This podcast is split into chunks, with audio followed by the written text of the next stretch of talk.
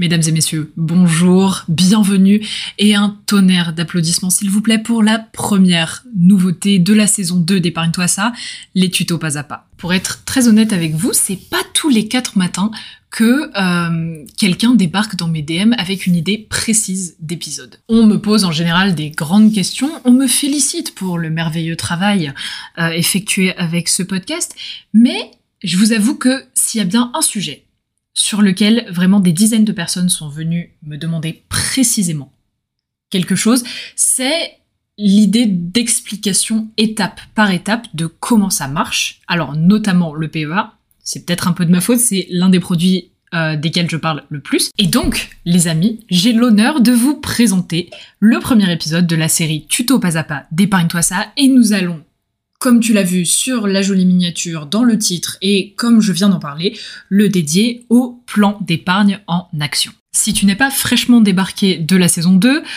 je pense que tu vois, tu commences à voir ce que c'est un PEA, ça fait 23 épisodes que je rabâche que c'est le meilleur outil pour débuter en bourse, mais aujourd'hui, on va creuser. On va parler du pourquoi du comment du PEA, de comment ça s'intègre à une stratégie de finances personnelles, quel est son but, quel peut être son rôle là-dedans, euh, qu'est-ce qu'on peut faire dans un PEA, qu'est-ce qu'on peut pas faire, et surtout comment concrètement, si j'ai jamais créé un PEA, un livret, un compte de ma vie, comment je me lance et comment je le fais sans tergiverser davantage. C'est parti, les amis. Et là, c'est le moment où euh, j'ai envie que tu mettes en pause le podcast, que tu imagines une magnifique musique d'intro que j'ai toujours pas trouvé parce que j'ai pas eu le temps. Donc vas-y, ferme les yeux, imagine ta chanson préférée. Voilà, ça fait à peu près 10-15 secondes, c'est le temps d'une musique d'intro de podcast, c'est bon, on peut y aller. C'est pas qu'on partirait sur le premier disclaimer officiel de cette saison, j'espère que vous êtes heureux de leur retour, car je le suis très certainement. Euh, je dis concrètement que le PEA, c'est le meilleur outil pour débuter en bourse. J'en suis sincèrement convaincu, c'est pour ça que je t'en parle aujourd'hui, mais attention, je ne te promets pas la lune. Le PEA, c'est la base des bases des finances personnelles. C'est pas un produit qui est un investissement très spécial. Ça promet pas des rendements de fou. C'est pas un truc original. À mes yeux, c'est un truc que chaque Français devrait avoir. Euh, même chaque, enfin, dans le cas du PEA, chaque Français, parce que c'est, on va le voir, un produit réglementé qui a été créé par le gouvernement français. Mais chaque personne idéalement devrait pouvoir investir en bourse. Et c'est pour ça que c'est, disons, des fondations solides à tes finances perso. C'est pas euh, un truc qui envoie de la poussière d'étoiles. Hein. Le PEA, c'est la base des bases, c'est l'une des premières étapes, à mon sens, euh, pour prendre le pouvoir de tes finances perso. Et bah, c'est important de, c'est important de le connaître. Donc voilà, je l'ai déjà dit, le PEA, c'est plan d'épargne en action. Et alors, si tu te poses réfléchis deux minutes, plan d'épargne en action. C'est un peu deux petites euh, choses qui vont pas trop ensemble. Un plan d'épargne, tu dis ouais, livret A, le truc, je mets mon argent, je réfléchis pas. Des actions, c'est le truc euh, du trader avec trois moniteurs et une addiction à la cocaïne. Et eh ben en fait, le PEA, c'est un peu que ça permet le meilleur de ces deux mondes. Dans le sens où un plan d'épargne, comme tu le sais, euh, c'est destiné au long terme et tu as des avantages fiscaux sur les plus-values que tu génères sur un plan d'épargne. Plan d'épargne, hein, c'est typiquement euh, un livret A, une assurance vie, le livret développement durable et solidaire. C'est ce genre de produit financier, c'est-à-dire c'est destiné au très long terme. Tu mets de l'argent, tu t'engages à le laisser fructifier pendant une certaine période, et en retour, du coup, tu payes moins de taxes sur les bénéfices que tu retires de, de cet investissement. Seul problème, vu que c'est long terme, c'est de l'épargne et pas vraiment de l'investissement. Et vu que tu as des avantages sur les taxes, en général, les rendements sont pas fifous sur ce type de produit. Euh, c'est entre 2 et 6%, et si c'est 6%, c'est la fête, quoi. Euh, après, les actions, c'est justement des actions d'entreprise directes, donc directement des parts. Ça peut être des parts de fonds, ça peut être des obligations, on a déjà parlé de tout ça. C'est des produits financiers qui sont beaucoup plus risqués qu'un livret d'épargne qu'un livret d'épargne, pardon, où en fait tu les achètes un par un toi-même et euh, dans chaque petit truc que tu achètes, il y a beaucoup de risques parce que tu peux potentiellement perdre en fait ce que tu as ce investi alors que ce n'est pas le cas dans un livret. Mais du coup, j'espère que c'est venu dans ta tête vu qu'il y a plus de risques, le rendement est plus élevé naturellement. Le couple risque-rendement, on en a parlé, c'est pareil, va écouter la saison 1 si tu l'as toujours pas fait, poteau. Mais donc, le seul problème, c'est que avant la création du, du PEA, pardon, hmm, j'adore, je lis bien mon script aujourd'hui.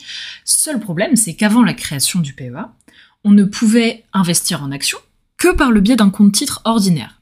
Et t'inquiète, je te vois venir, c'est le prochain tuto pas à pas. Euh, ou par le biais d'un fonds, mais fonds qui n'était pas coté en bourse du coup.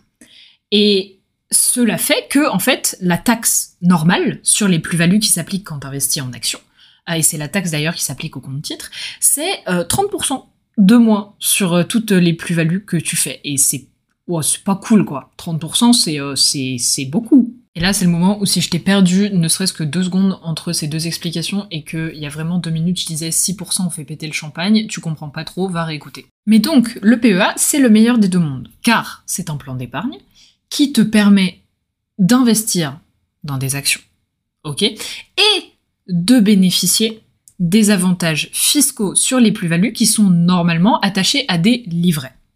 Mais bon, tu t'en doutes, il y a quelques conditions. C'est pas non plus comme si on prenait tout le meilleur et qu'on disait cadeau, c'est le produit financier parfait. Il n'y en a pas, ça n'existe pas. Et ces conditions, les voici. Déjà, le PEA, c'est sur le long terme. C'est pas euh, un produit d'investissement dans lequel tu peux, par exemple, acheter des actions, les retirer, je sais pas, trois jours plus tard et cash out. Donc, c'est-à-dire en gros récupérer des espèces. Le PEA, pour bénéficier justement de ces avantages fiscaux, euh, c'est-à-dire la baisse du taux d'impôt sur les plus-values qui passe de 30% à 17,2%, donc euh, ça fait moins 12,8, euh, c'est quand même conséquent. Pour bénéficier de cet avantage fiscal, il faut que tu laisses ton argent minimum 5 ans sur le PEA. Au même titre que le livret A, le PEA est plafonné à 150 000 euros. ce qui fait qu'en fait, tu peux mettre 150 000 euros sur ton PEA. Après, c'est un peu le but que, du coup, si jamais tu atteins le maximum, t'es pas 150 000 euros sur ton PEA, t'es plus vu que ton argent fructifie. Par contre, au niveau de ce que tu pourras investir, c'est limité à 150 000. Ensuite, attention, euh, il y a, bien entendu, et ça je l'ai déjà dit, un risque de perte sur un livret A. Si tu investis en action, tu peux perdre de l'argent. C'est pas comme par exemple sur un livret A ou euh, sur un livret justement de développement durable et solidaire, etc., où ton argent est assuré. C'est-à-dire tu le places, il va fructifier dans taux très petit, hein, 2%, 3%, mais tu ne peux pas perdre d'argent. Alors que sur un PEA, vu que c'est des actions, floup, ça peut, ça peut chuter s'il y a une crise. quoi. D'où l'intérêt de diversifier ton PEA et les actions et les parts de fonds et, d'obligations que, tu y mets. Hein. À venir très bientôt dans Épargne-toi ça, une masterclass, enfin, enfin genre un épisode, hein, dans lequel j'ai pour projet de reprendre les bases des bases des bases de la diversité, de la... Oh, vous vous rendez compte, ça fait trois fois que je, ça fait trois fois que je supprime et que je réenregistre. Les bases des bases des bases de la diversification. Avec tout le pourquoi du comment. Toutes les techniques. Tous les, enfin non, pas tous forcément, mais beaucoup beaucoup de modèles de répartition 60 euh, actions, 40 obligations, on voit souvent ça. Est-ce que ça vaut le coup? Est-ce que c'est comme ça qu'il faut faire? Comment je m'adapte, etc. Comment je diversifie mes placements? Et bien sûr, ça, tu t'en doutes, ça s'applique à la fois au PEA, au compte titre euh, et à, peu près tous les placements que tu fais en bourse et en général. Euh, donc, bah, ça va être le feu. Voilà, donc abonne-toi au podcast, tu veux pas louper ça. Et je reviens à ma dernière condition pour le PEA, pas des moindres. Le PEA, c'est un produit financier réglementé je l'ai dit tout à l'heure, ça a été créé par le gouvernement français en 1992 sous le gouvernement de Pierre Bérégovoy. Je l'ai sûrement très mal prononcé, mais c'est pour ta culture. Euh, et donc, il a été créé pour inciter les Françaises et les Français à investir en actions. Mais de ce coup-là, dans ton PEA, ça veut dire que tu peux pas aller acheter des parts de euh, la nouvelle start-up japonaise d'intelligence artificielle qui est super cool et qui promet de te claquer une croissance à 200% par an. Non. Euh, les entreprises, les fonds, les obligations et les trackers dans lesquels tu peux investir sont limités. Tu ne peux acheter des actions que d'entreprises de l'Union européenne. Euh, attention, ils ont été gentils. Hein. Tu peux aussi acheter des actions norvégiennes de l'Islande et du Liechtenstein, au cas où tu as envie de te faire plaisir. Voilà. Euh, tu peux acheter aussi des parts, donc toutes les parts de fonds. Tu verras souvent ça abrégé comme OPC, organisme de placement collectif. Euh, tu as des fonds, des fonds communs de placement, FCP, et des SICAV, sociétés d'investissement à capital variable. On s'en fout. Euh, c'est juste, tu vas voir ces acronymes, ne sois absolument pas effrayé. Euh, c'est juste la structure juridique du fonds. Euh, ça ne change pas grand-chose, toi, ton investissement. Mais en gros, tous les fonds euh, dans lesquels tu peux investir avec un PEA doivent être investi à 75% ou plus d'actions européennes et le reste peut être des obligations. Mais il euh, y, a un petit secret, il y, a un petit, type pour passer au-dessus de ça, au-dessus de cette limitation avec un PEA. Je t'en parle dans quelques minutes, c'est très intéressant. Et c'est complètement légal, avant que je me fasse sauter dessus par l'AMF, même si je doute que quelqu'un de l'AMF écoute ce podcast, sur un malentendu. Il y a des choses qui changent entre les saisons, mais il y a des choses qui ne changent pas. La preuve, Ariane a parlé 10 minutes sans s'attaquer au tuto pas à pas, mais du coup, eh ben je vais le faire maintenant. Étape par étape, euh, et déjà parce que oui, étape zéro, on va appeler ça comme ça, parce qu'on m'a déjà posé la question, hein, je précise, euh, il faut avoir 18 ans pour ouvrir un PEA. Voilà, ou il faut que tes parents le fassent pour toi, c'est tout à fait possible. Euh, mais il faut que la personne qui ouvre le PEA ait 18 ans, voilà, super. Ensuite, c'est plus ou moins un processus classique d'ouverture de compte en banque. Tu dois fournir plein de documents très très chiants, du type le RIB de ton compte courant à ta banque principale. Si tu n'en as pas un, juste, voilà, va ouvrir un compte courant. Je sais qu'il y a des gens très jeunes qui écoutent ce podcast, donc voilà, ayez votre propre compte courant, euh, grâce auquel vous nourrirez du coup votre PEA et vous pourrez faire des virements entre l'un et l'autre. Euh, il va falloir fournir bien entendu une pièce d'identité, un justificatif de domicile, pour prouver que tu habites en France et pas dans un paradis fiscal, nu, Ça, tout en fait, tous ces documents qui vont ensuite être analysés par la banque euh, chez laquelle tu veux ouvrir ton PEA, ça s'appelle le processus KYC, KYC. Euh, ça veut dire Know Your Customer, donc connaissez votre client en anglais. Et euh, c'est l'un des trucs les plus importants dès que tu parles de finances, d'investissement, etc. Tout le monde te fait chier avec ça, très clairement. mais tout le monde veut être sûr, en gros, de pas financer le terrorisme. Donc, euh, c'est très important. Donne les documents et voilà, c'est il faut scanner ta carte d'identité. Tu peux le faire avec un iPhone maintenant, c'est génial. Bref. Pour ce qui est du choix de ton courtier, je t'invite chaleureusement à aller écouter mon épisode sur comment choisir sa banque pour investir. Euh, mais sache avant tout qu'un PEA, comme je te l'ai dit, c'est un produit réglementé euh, et il n'est pas accessible au sein d'une appli de trading. Hein. Tu peux avoir un PEA sur euh, une banque, pas sur une appli. Dès que tu es sur une appli, c'est du trading euh, comme au sens d'un compte titre, mais pas avec un produit réglementé comme le PEA. D'ailleurs, un de ces quatre, il y aura enfin un épisode où je teste une appli de trading. Je l'ai promis dans l'annonce de cette saison 2. Je pense que tu sais déjà à quoi t'attendre, mais ça se fera. Et bien entendu, si t'as la flemme d'aller écouter mon épisode sur comment choisir sa banque, il faut que je te le dise, compare bien les frais c'est la chose la plus importante à faire. Après bon, pour le PEA, c'est pas le plus compliqué, dans le sens où ça reste un produit réglementé. Euh, il y a pas ou peu, très peu de frais de maintenance, entre guillemets, pour le compte, et ce sera juste des frais quand en fait t'achètes euh, des actions, quand tu les revends, etc. D'où l'intérêt d'acheter et revendre le moins souvent possible sur un PEA et même en général. Euh, c'est pour ça que je prône en fait l'investissement long terme en bourse, c'est pour ça que j'en parle tout le temps.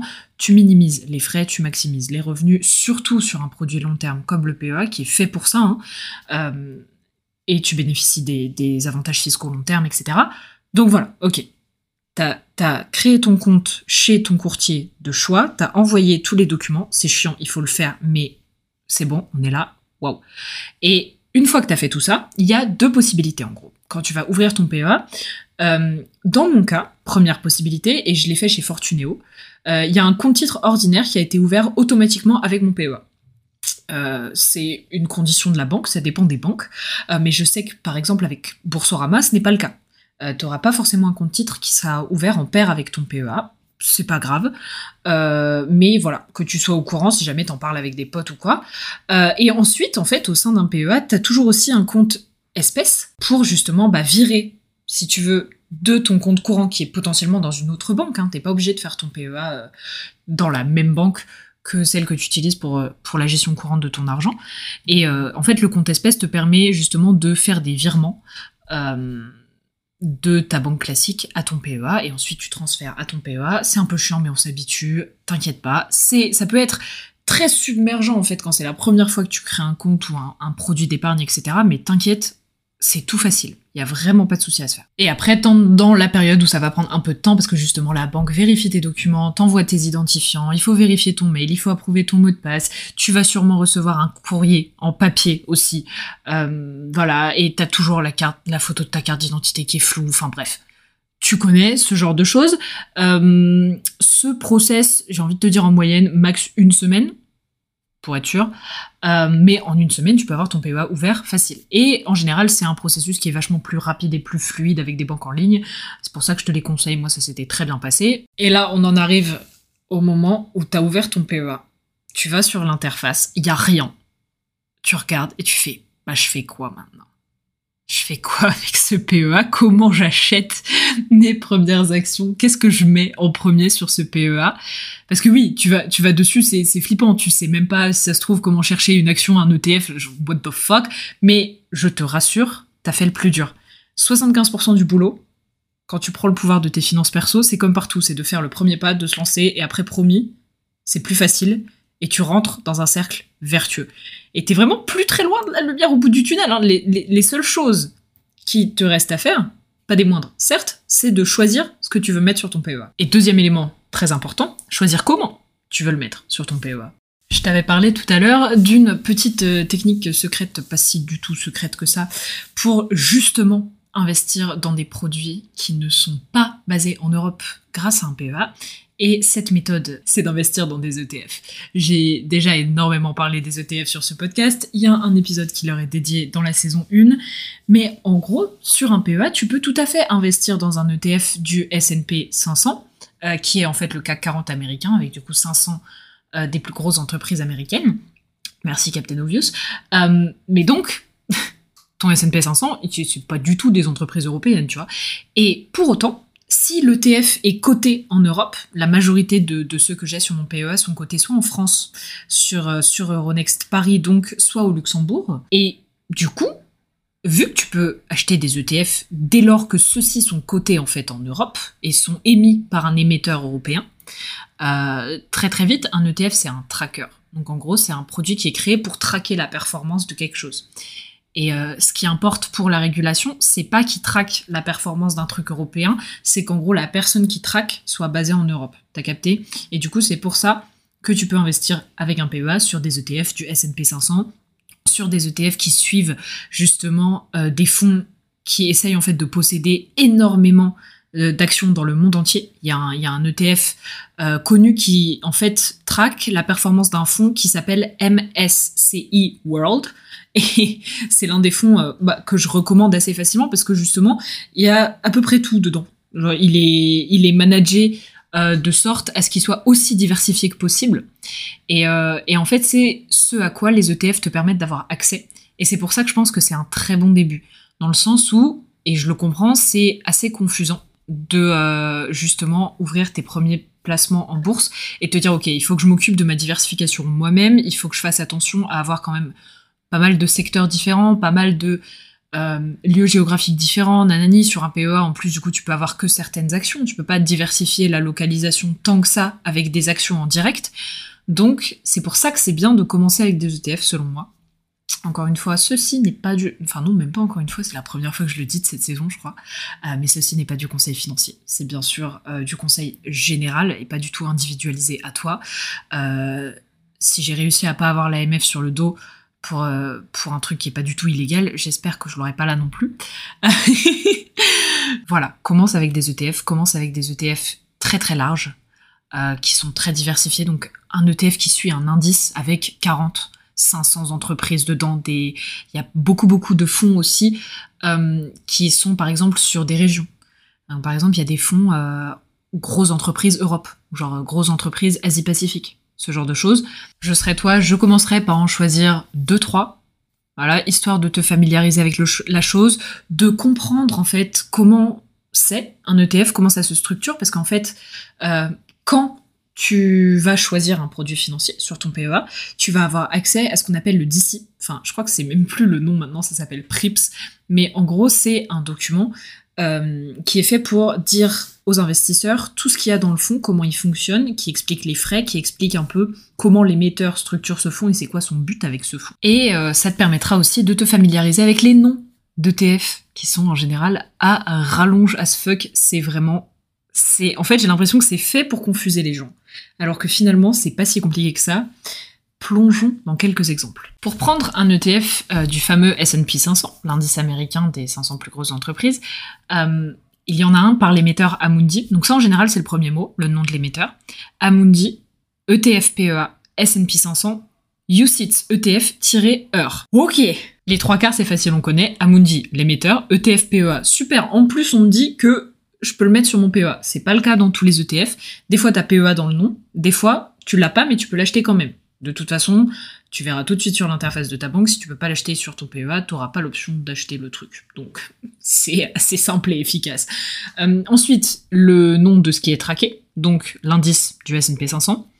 USITS, c'est le même type de petites choses que SICAV, FCP, OPCVM, etc. C'est des abréviations qui sont faites plus ou moins pour te faire peur, je pense. Enfin, je vois pas, je vois pas d'autre option. Parce que très concrètement, USITS, ça s'écrit donc U-C-I-T-S, ça veut dire Undertakings for Collective Investment in Transferable Securities. Entreprises, oui, c'est la traduction correcte est entreprise, mais pas entreprise nécessairement au sens d'une boîte, mais au sens de, en fait, des gens qui se mettent ensemble et qui entreprennent de faire quelque chose.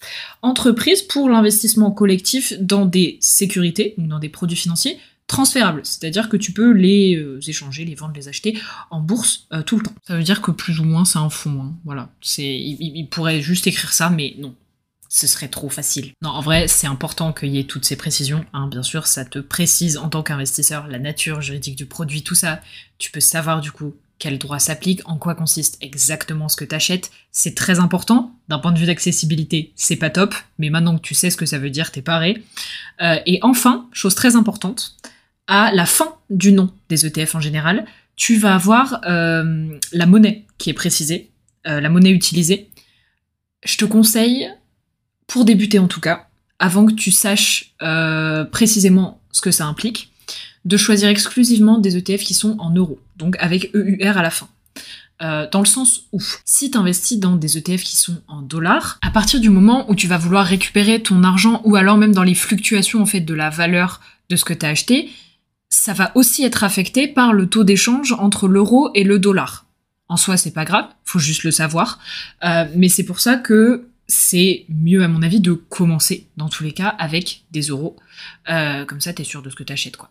Et enfin, euh, encore plus à la fin, des fois, t'as des petits sigles comme AC, comme DIST. Et ça, en fait, c'est très simple. C'est la technique du fond.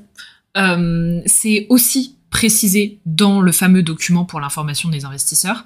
Mais en gros, c'est est-ce que les gains que tu fais sur ce fonds, donc la plus-value, est-ce qu'elle est automatiquement réinvestie dans des parts du fonds sans que toi, euh, en gros, tu fasses quoi que ce soit? Ou alors, est-ce qu'elle est versée sur ton compte espèce en tant que plus-value? Et ça, c'est ton choix. Après, euh, si tu mets sur ton PEA de l'argent dont tu es sûr que tu n'auras pas besoin, euh, c'est pas mal de prendre AC, justement, donc accumulatif, dans le sens où bah, ça réinvestit automatiquement les, plus-values, et c'est un peu le but, hein, de, des intérêts composés et de l'investissement en bourse, c'est bien, ça te permet de, faire fructifier ton argent davantage. Après, distributif, c'est ça te laisse plus de contrôle, dans le sens où tu touches les plus-values en espèces. Euh, T'achètes pas automatiquement plus de parts du fonds avec ces plus-values-là, tu peux euh, du coup les réinvestir comme toi tu le souhaites.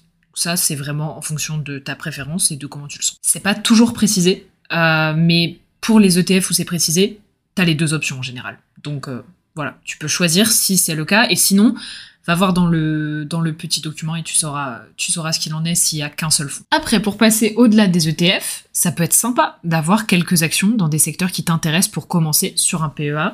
Euh, je te conseille de commencer en mettant pas une grosse partie du capital que tu investis en actions, parce que, à savoir, les actions, ça fluctue quand même beaucoup plus euh, que les ETF.